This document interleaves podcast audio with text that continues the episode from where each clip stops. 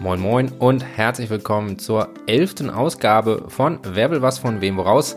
Ihr hört es vielleicht schon an der Begrüßung. Ich habe mein Tonstudio, YouTube-Zimmer, meine riesige Entourage eingepackt und bin über die Osterfeiertage und auch die Woche danach ins Lernexil zu meiner norddeutschen Heimat gefahren und sitze gerade auf der Terrasse im strahlenden Sonnenschein unter der norddeutschen Sonne. Und ja, in Norddeutschland scheint die Sonne und sogar die ganze Woche fast durchgehend.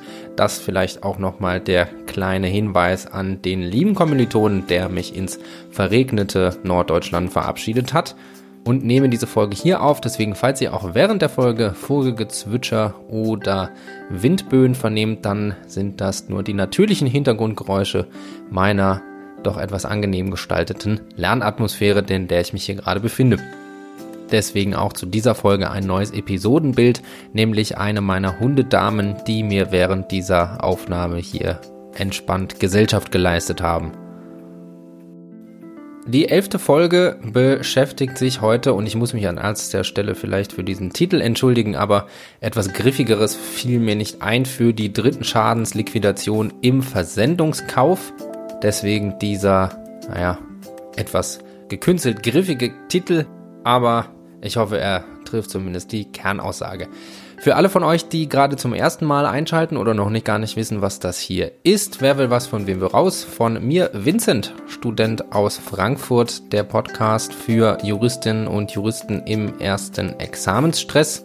Jeden Sonntag gibt es eine neue Folge zu einem examensrelevanten Thema, was ich hier behandle und hoffe, dass ich so sowohl euch als auch mir die Examensvorbereitung ein bisschen leichter machen kann.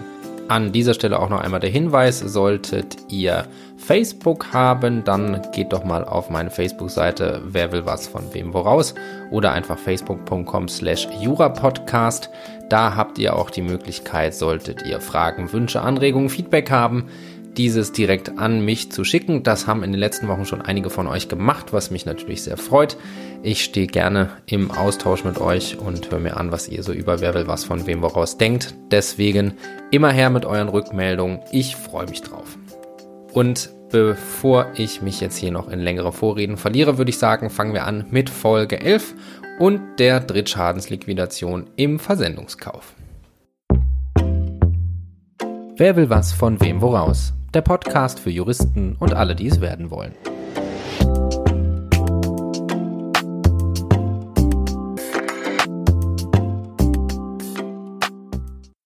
Beginnen wir zunächst mit dem Sachverhalt. Wir haben Volker. Volker wohnt in Husum, da wo ich mich gerade befinde, und ist Hobbytischler. Und er hat seine Tante Caroline zu Besuch. Caroline sieht, dass Volker für seine Enkel sieben Schränke gebaut hat die sie unglaublich ansprechend findet und bittet Volker, ihr einen zu verkaufen. Er sagt, das macht er eigentlich grundsätzlich nicht, aber sie insistiert so sehr darauf, eine Ausnahme zu machen, dass er dann den Schrank für 1800 Euro verkauft. Weil Caroline selbst in München wohnt und den Schrank mit dem Zug nicht transportieren kann, bittet sie Volker dann noch, ihr diesen zuzusenden. Und dafür beauftragt Volker den ansonsten vollkommen zuverlässigen und allseits beliebten Studenten Sebastian. Dieser freut sich über das angemessene Honorar, was ihm Volker zahlt, und beginnt daraufhin den Transport des Schrankes nach München. Auf dem Weg verursacht er aber schuldhaft einen Verkehrsunfall, bei dem der Schrank vollständig zerstört wird. Das teilt Sebastian Volker mit, woraufhin sich dieser an Caroline wendet und sagt, dass es ihm zwar leid täte, aber wegen des Materialwerts er trotzdem auf die Zahlung des Preises von 1800 Euro bestehen müsse. Das versteht Caroline, jedoch fordert sie dann Volker noch zur Übereignung und Übergabe eines Schrankes auf, da sie sich bereits in ihrer Wohnung darauf eingestellt hat und die entsprechend umdekoriert hat. Außerdem sieht sie es nicht ein, dass sie den Schrank bezahlen müsste, wenn Volker auch noch Schadensersatz von Sebastian verlangen könnte und verweigert deshalb die Kaufpreiszahlung. Es gibt drei Fallfragen. Die erste lautet, kann Caroline von Volker die Lieferung eines anderen Schrankes, beziehungsweise kann Volker von Caroline die Kaufpreiszahlung verlangen? Und dann noch die Abwandlung, wie der Fall zu lösen wäre, wenn Volker Privatmann und Sebastian gewerblicher Frachtführer ist. Die dritte Frage lautet dann, wie der Fall zu lösen wäre, wenn Verkäufer Volker ein Unternehmer wäre. Beginnen wir also mit der Lösung des Falls. Dieser, wie schon anfangs gesagt, keine großen Probleme bietet und genau deswegen sollte er im Examen abgefragt werden, sauber zu lösen ist, weil man dann natürlich nur so den Korrektor oder die Korrektorin zufriedenstellen kann. Wir beginnen also mit der Prüfung des Anspruchs von Caroline gegen Volker auf Lieferung eines Schrankes gemäß 433 Absatz 1. Dieser Anspruch müsste zunächst entstanden sein und hier haben sich Volker und Caroline darüber geeinigt, dass Volker einen der sieben Dielenschränke für 1800 Euro verkauft, womit dann ein Kaufvertrag zustande gekommen ist. Dies ist ein sogenannter Gattungskaufvertrag nach Paragraphen 433 243. Der Anspruch ist also zunächst entstanden, fraglich ist jedoch, ob er untergegangen ist. Das könnte einerseits durch Erfüllung gemäß 362 Absatz 1 der Fall sein, und zwar dann, wenn Volker die geschuldete Leistung bewirkt hat. Und da ist zunächst wichtig, was bedeutet hier Leistung?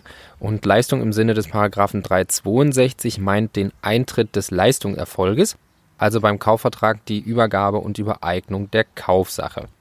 Das ist offensichtlich hier nicht geschehen, denn zwar hat Volker den Schrank ausgesondert und an seine Transportperson Sebastian übergeben.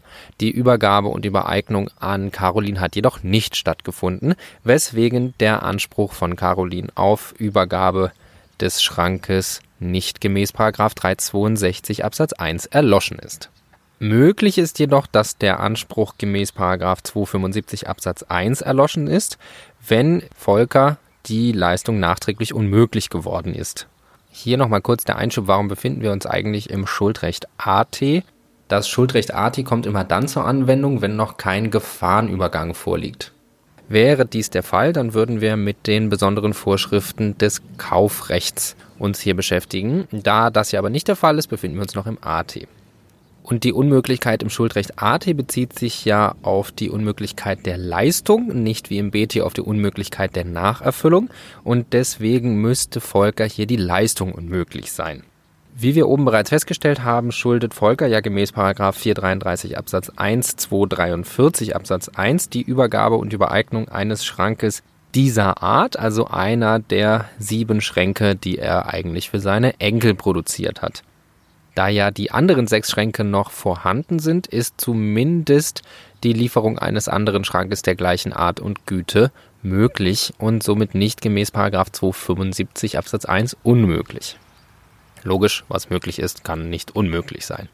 Anders sähe es aber aus, wenn hier die Gattung gemäß 243 Absatz 2 sich bereits auf den dem Sebastian übergebenen Schrank konkretisiert hat. In diesem Fall beziehen sich die Pflichten aus dem Kaufvertrag, also gemäß 433 Absatz 1, nur noch auf den konkreten Schrank, so dass mit dessen Zerstörung auch Unmöglichkeit nach 275 Absatz 1 eingetreten wäre.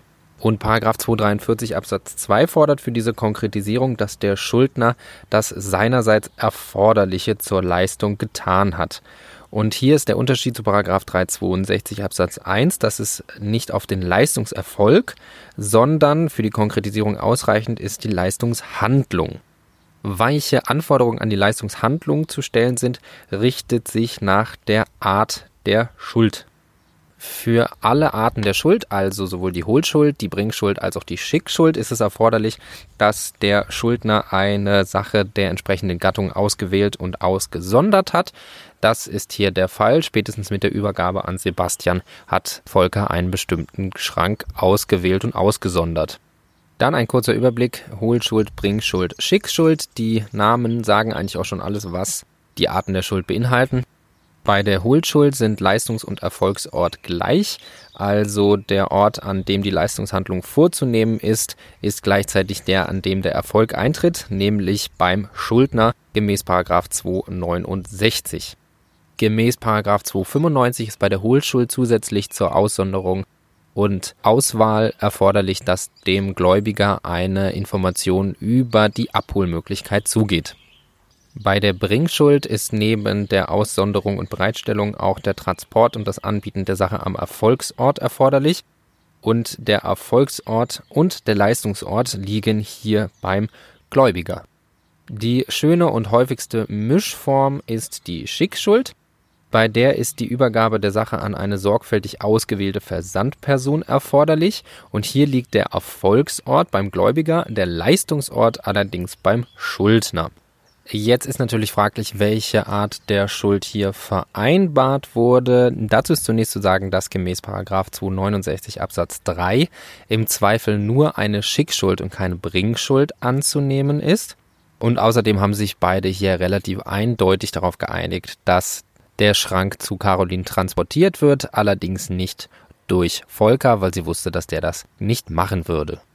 Somit liegt eine Schickschuld vor, deswegen ist es erforderlich, dass Volker den Schrank ausgewählt, ausgesondert und an eine qualifizierte Versandperson übergeben hat, was durch Übergabe an Sebastian, den zuverlässigen und vertrauenswürdigen Studenten, erfolgt ist.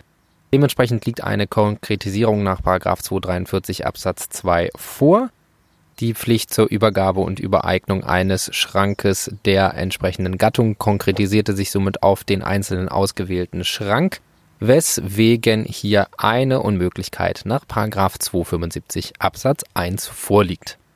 Dementsprechend hat Caroline auch keinen Anspruch auf Übergabe und Übereignung des Schrankes aus 433 Absatz 1 kommen wir zum Anspruch von Volker gegen Caroline auf Kaufpreiszahlung gemäß 433 Absatz 2.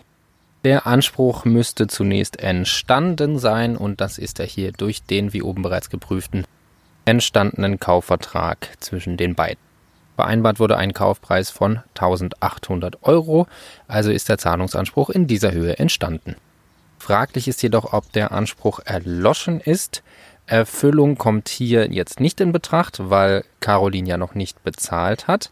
Allerdings könnte eine Befreiung von der Gegenleistungspflicht bei Unmöglichkeit gemäß 326 Absatz 1 Satz 1 erster Halbsatz vorliegen.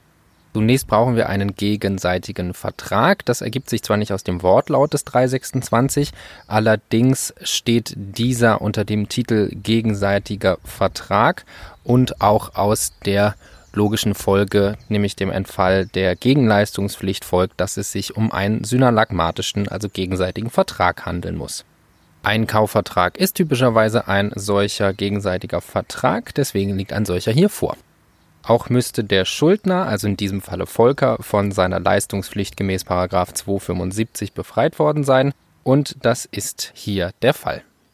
Somit entfällt gemäß 326 Absatz 1 Satz 1 erster Halbsatz auch grundsätzlich der Anspruch auf die Gegenleistung, also auf die Kaufpreiszahlung gemäß 433 Absatz 2. Allerdings könnte gemäß 326 Absatz 2 Satz 1 dieser Grundsatz hier nicht greifen, wenn die zur Unmöglichkeit führenden Umstände vom Gläubiger, also von Caroline, allein oder weit überwiegend zu vertreten sind. Und was genau allein oder weit überwiegend zu vertreten bedeutet, definiert Paragraph 326 Absatz 2 leider nicht. Allerdings kann man hier analog der Paragraphen 276 fortfolgende annehmen, dass der Gläubiger grundsätzlich eigenes pflichtwidriges schuldhaftes Verhalten sowie Verschulden von gesetzlichen Vertretern oder Erfüllungsgehilfen zu verantworten hat, soweit dies adäquat kausal für die Unmöglichkeit ist. Analog müssen wir die Paragraphen 276 fortfolgende hier anwenden, weil diese vom Wortlaut her nur für den Schuldner gelten. Ein eigenes Verschulden von Caroline ist hier nicht ersichtlich. Allerdings ist fraglich, ob das Verschulden von Sebastian Caroline analog Paragraph 278 zuzurechnen ist. Das wäre dann der Fall, wenn Sebastian hier als Erfüllungsgehilfe für Caroline tätig wird. Definieren wir zunächst, was ein Erfüllungsgehilfe ist. Ein Erfüllungsgehilfe ist, wer mit Wissen und Wollen des Schuldners bei der Erfüllung einer ihm obliegenden Verbindlichkeit als seine Hilfsperson tätig wird. Dazu müsste dann der Transport erstmal zum Pflichtenkreis von Caroline gehören. Allerdings haben wir bereits festgestellt, dass bei der Schickschuld der Transport weder zum Pflichtenkreis des Schuldners noch zu dem des Gläubigers zählt, weswegen hier Sebastian auch nicht als Erfüllungsgehilfe von Caroline tätig werden kann. Damit haben wir hier keine Ausnahme von der Befreiung von der Gegenleistungspflicht gemäß 326 Absatz 2 Satz 1. Des Weiteren könnte allerdings die Preis, also die Gegenleistungsgefahr auf Caroline gemäß 447 Absatz 1 übergegangen sein. Zunächst ist die Anwendbarkeit von 447 Absatz 1 zu prüfen. Dies ist nämlich gemäß 474 Absatz 4 bei Vorliegen eines Verbrauchgüterkaufvertrages ausgeschlossen da hier sowohl Caroline als auch, und das ist das Entscheidende, Volker nicht als Unternehmer, sondern als Privatpersonen tätig sind, ist hier Paragraph 447 Absatz 1 jedoch anwendbar. Dann muss noch die Versendung an einen anderen Ort als den Erfüllungsort erfolgen und Erfüllungsort ist hier der Leistungsort im Sinne des Paragraphen 269, also nicht zu verwechseln mit dem Erfolgsort. Dies ist hier der Erfüllungsort der Wohnort des Leistungsschuldners, also der von Volker in Husum. Das Ganze muss dann auch noch auf Verlangen des Käufers passiert sein und hier hat Caroline ausdrücklich um die Versendung gebeten. Die ganz herrschende Meinung fordert als über den Wortlaut hinausgehendes Tatbestandsmerkmal von 447 Absatz 1 noch, dass es sich bei der Gefahr, die sich realisiert hat, um eine typische Transportgefahr handelte. Hier liegt ein schuldhaft verursachter Verkehrsunfall vor und gerade solche Unfälle sind die typische Gefahr eines Transports, weswegen auch dieses Kriterium erfüllt ist. Somit ist auch die Gegenleistungsgefahr vor der Zerstörung auf Caroline übergegangen. Dementsprechend ist auch der Anspruch auf Kaufpreiszahlung nicht gemäß 326 Absatz 1 Satz 1 erster Halbsatz untergegangen. Allerdings könnte der Anspruch nicht durchsetzbar sein, wenn Einreden von Caroline dem entgegenstehen. Und hier kommt in Betracht das Zurückbereitungsrecht von Caroline aus 320 Absatz 1 BGB, also die Einrede des nicht erfüllten Vertrages. Dafür müsste Volker eine zur Kaufpreiszahlung in einem synalagmatischen, also gegenseitigen Verhältnis stehenden Forderung nicht erfüllt haben. Das ist beim Kaufvertrag natürlich grundsätzlich die Übergabe und Übereignung der Kaufsache. Dieser Anspruch ist, wie wir bereits geprüft haben, ja aber gemäß 275.1 untergegangen, weswegen hier auch keine Einrede nach 320 zusteht. Denkbar ist jedoch, dass ihr als sogenanntes stellvertretendes Kommodum gemäß 285 Absatz 1 letzter Halbsatz anstelle der Lieferpflicht aus 433 Absatz 1 eine neue Vertragspflicht getreten ist, nämlich die Abtretung der Ansprüche gegen Sebastian an Caroline. Dazu kurz der Einschub. Paragraph 285 regelt die Herausgabe des Ersatzes und setzt voraus, dass der Schuldner, sollte er infolge des Umstandes, aufgrund dessen er gemäß Paragraph 275 nicht mehr zu leisten braucht, etwas erlangen, dann ist er zur Herausgabe dieses Erlangten verpflichtet. Da dieser Anspruch aus 285 nun an die Stelle des ursprünglichen Leistungsanspruchs tritt, ist es auch nur konsequent, diesen wie den gegenseitigen Anspruch gemäß 320 zu behandeln und Caroline somit auch das Zurückbehaltungsrecht gemäß 320 zuzusprechen.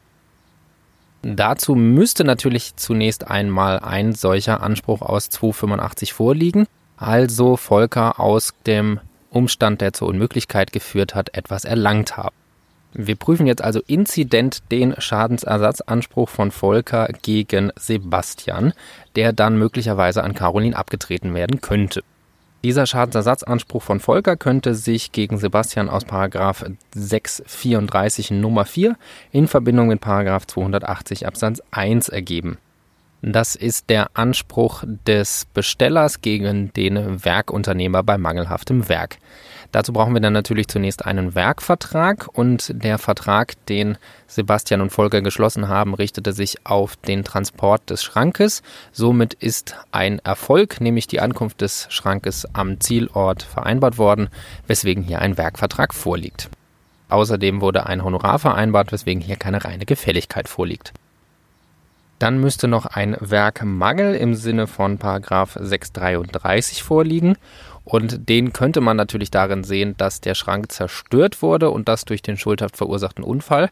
Allerdings sind nach herrschender Meinung die werkrechtlichen Gewährleistungsvorschriften erst nach Abnahme, also im Sinne des Paragraphen 640, beziehungsweise nach Vollendung des Werkes nach Paragraph 646 anwendbar und vor der Abnahme gilt lediglich das Schuldrecht AT.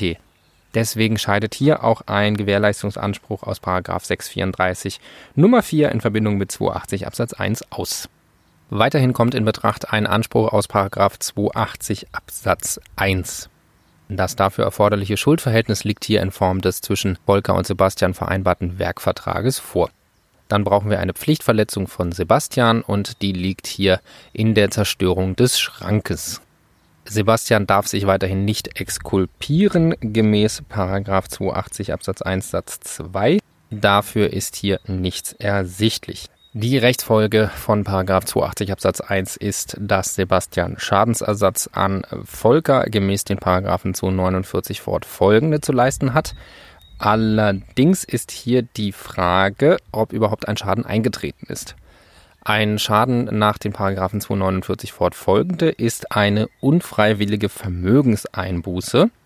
Dafür muss sich die Vermögenslage des Geschädigten nach Eintritt des schadensverursachten Ereignisses verschlechtert haben und das unter Berücksichtigung aller durch das Schadensereignis adäquat kausal verursachten Vermögensänderungen. Das ist die sogenannte Differenzhypothese. Das Problem, was sich jetzt hier langsam offenbart, ist natürlich, dass Volker zwar den Schrank verschickt und diesen durch die Zerstörung verloren hat, allerdings hat er ja auch weiterhin den Anspruch auf Zahlung des Kaufpreises gegen Caroline, weswegen sich durch die Zerstörung des Schrankes seine Vermögenslage gar nicht verändert hat. Vergleicht man nämlich die Vermögenslage mit und ohne schädigendes Ereignis, so hätte Volker in beiden Fällen den Anspruch auf Kaufpreiszahlung und keinen Schrank dass die schuldlos gehandelte Caroline jetzt auf ihrem Schaden sitzen bleiben muss, ist anerkannterweise interessenswidrig. Deswegen wird dieses Ergebnis korrigiert. Dazu gibt es allerdings zwei unterschiedliche Ansätze. Dazu gibt es zunächst den sogenannten normativen Schadensbegriff, bei dem eine wertende Betrachtung vorgenommen wird, ob ein Schaden eingetreten ist. Und bei wertender Betrachtung ergibt sich ein Schaden dann, wenn die Kaufpreisforderung von Volker bei der Berechnung des Schadens unberücksichtigt bleibt. Dass dies möglich ist, wird damit verargumentiert, dass dem Paragraphen 843 Absatz 4 ein allgemeiner Rechtsgedanke zugrunde liegt.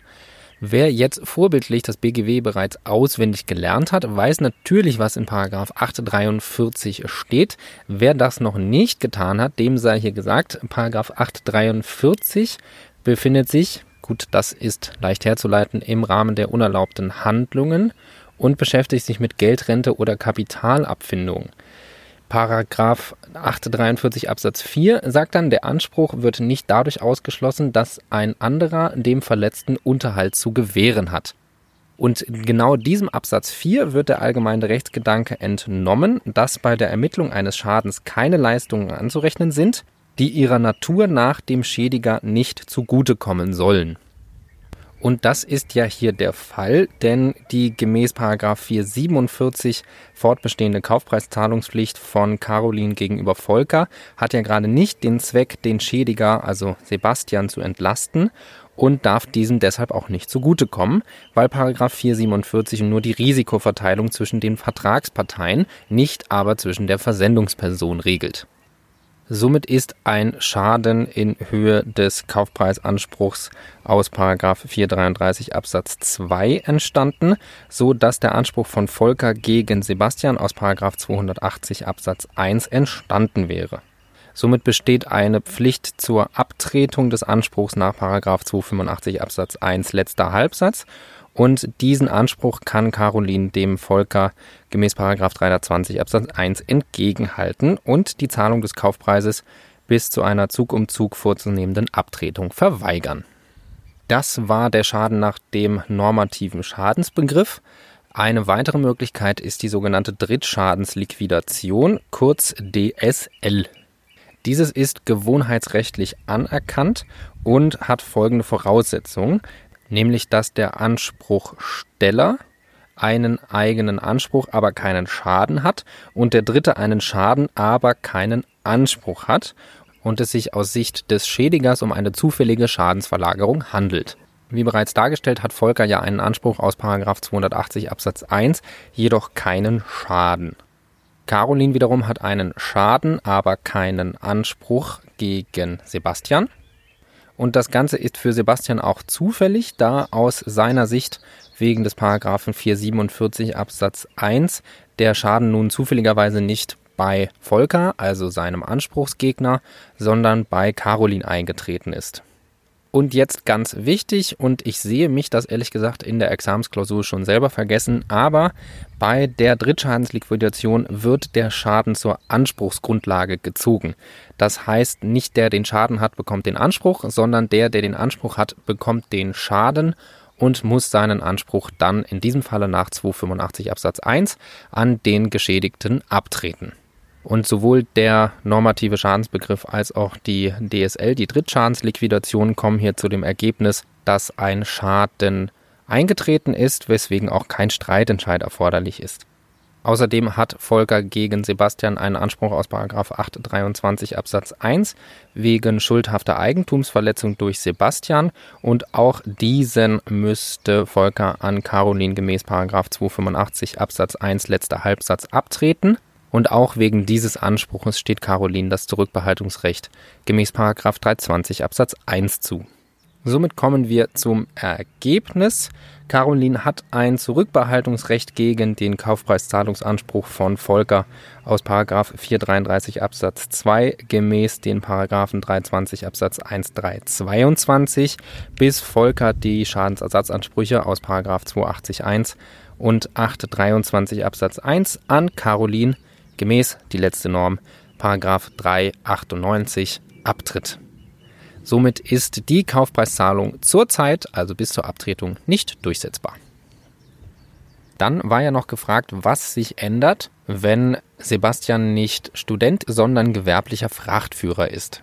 Dann ändert sich eine kleine, aber erhebliche Auswirkung habende Sache, nämlich gemäß 407 HGB bestimmt das Frachtrecht in 421 Absatz 1 Satz 2 HGB, dass sowohl der Absender, also hier Volker, als auch der Empfänger, also hier Caroline, den sich aus 425 Absatz 1 HGB ergebenden Schadensersatzanspruch gegen den Frachtführer, also Sebastian, geltend machen kann. Somit brauchen wir gar keine Drittschadensliquidation hinsichtlich der Ansprüche aus dem Beförderungsvertrag, weil diese ja auch Caroline direkt zustehen. Was noch zu klären ist, ist die Frage, ob Caroline die Zahlung des Kaufpreises trotzdem gemäß 320 Absatz 1 322 verweigern kann, bis Volker ihr wiederum seinen Anspruch aus Paragraphen 421 Absatz 1 Satz 2 425 HGB nach 285 Absatz 1 abgetreten hat. Was sich hier nämlich für eine Konstellation ergibt, ist eine Gesamtgläubigerstellung von Caroline und Volker im Sinne des Paragraphen 428 BGB, weswegen hier der Frachtführer Sebastian mit schuldbefreiender Wirkung sowohl an Caroline, aber eben auch an Volker leisten kann. Daher ist zu befürchten, dass Volker einerseits die Kaufpreiszahlung verlangt und andererseits dann gegen Sebastian vorgeht, so dass Caroline wieder Gefahr läuft, ihren Schaden doch nicht ersetzt zu bekommen. Deshalb ist es auch nur billig, Caroline in diesem Falle ebenfalls das Zurückbehaltungsrecht gemäß 320 Absatz 1 zuzusprechen, bis Volker ihr seinen Anspruch aus den Paragraphen 421 Absatz 1 Satz 2 letzter Halbsatz, 425 Absatz 1 HGB, also der Anspruch gegen den Frachtführer, auf Grundlage des Paragraphen 285 Absatz 1 letzter Halbsatz BGB abgetreten hat. Man kann das auch anders sehen und das Zurückbehaltungsrecht aus Paragraph 320 Absatz 1 verneinen.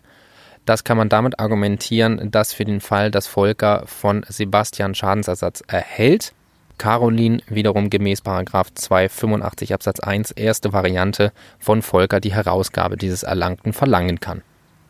Im Ergebnis steht Volker weiterhin der Anspruch auf Kaufpreiszahlungen zu, nur entweder unter der Einrede des Paragraphen 320 bis zur Abtretung seiner Ansprüche gegen Sebastian an Caroline oder entscheidet man sich für die andere Ansicht, dann steht ihm der Kaufpreisanspruch ohne die Einrede des Paragraphen 320 zu. Sollte er aber von Sebastian Schadensersatz erlangen, dann muss er diesen gemäß Paragraph 285 Absatz 1 erste Variante an Caroline abtreten.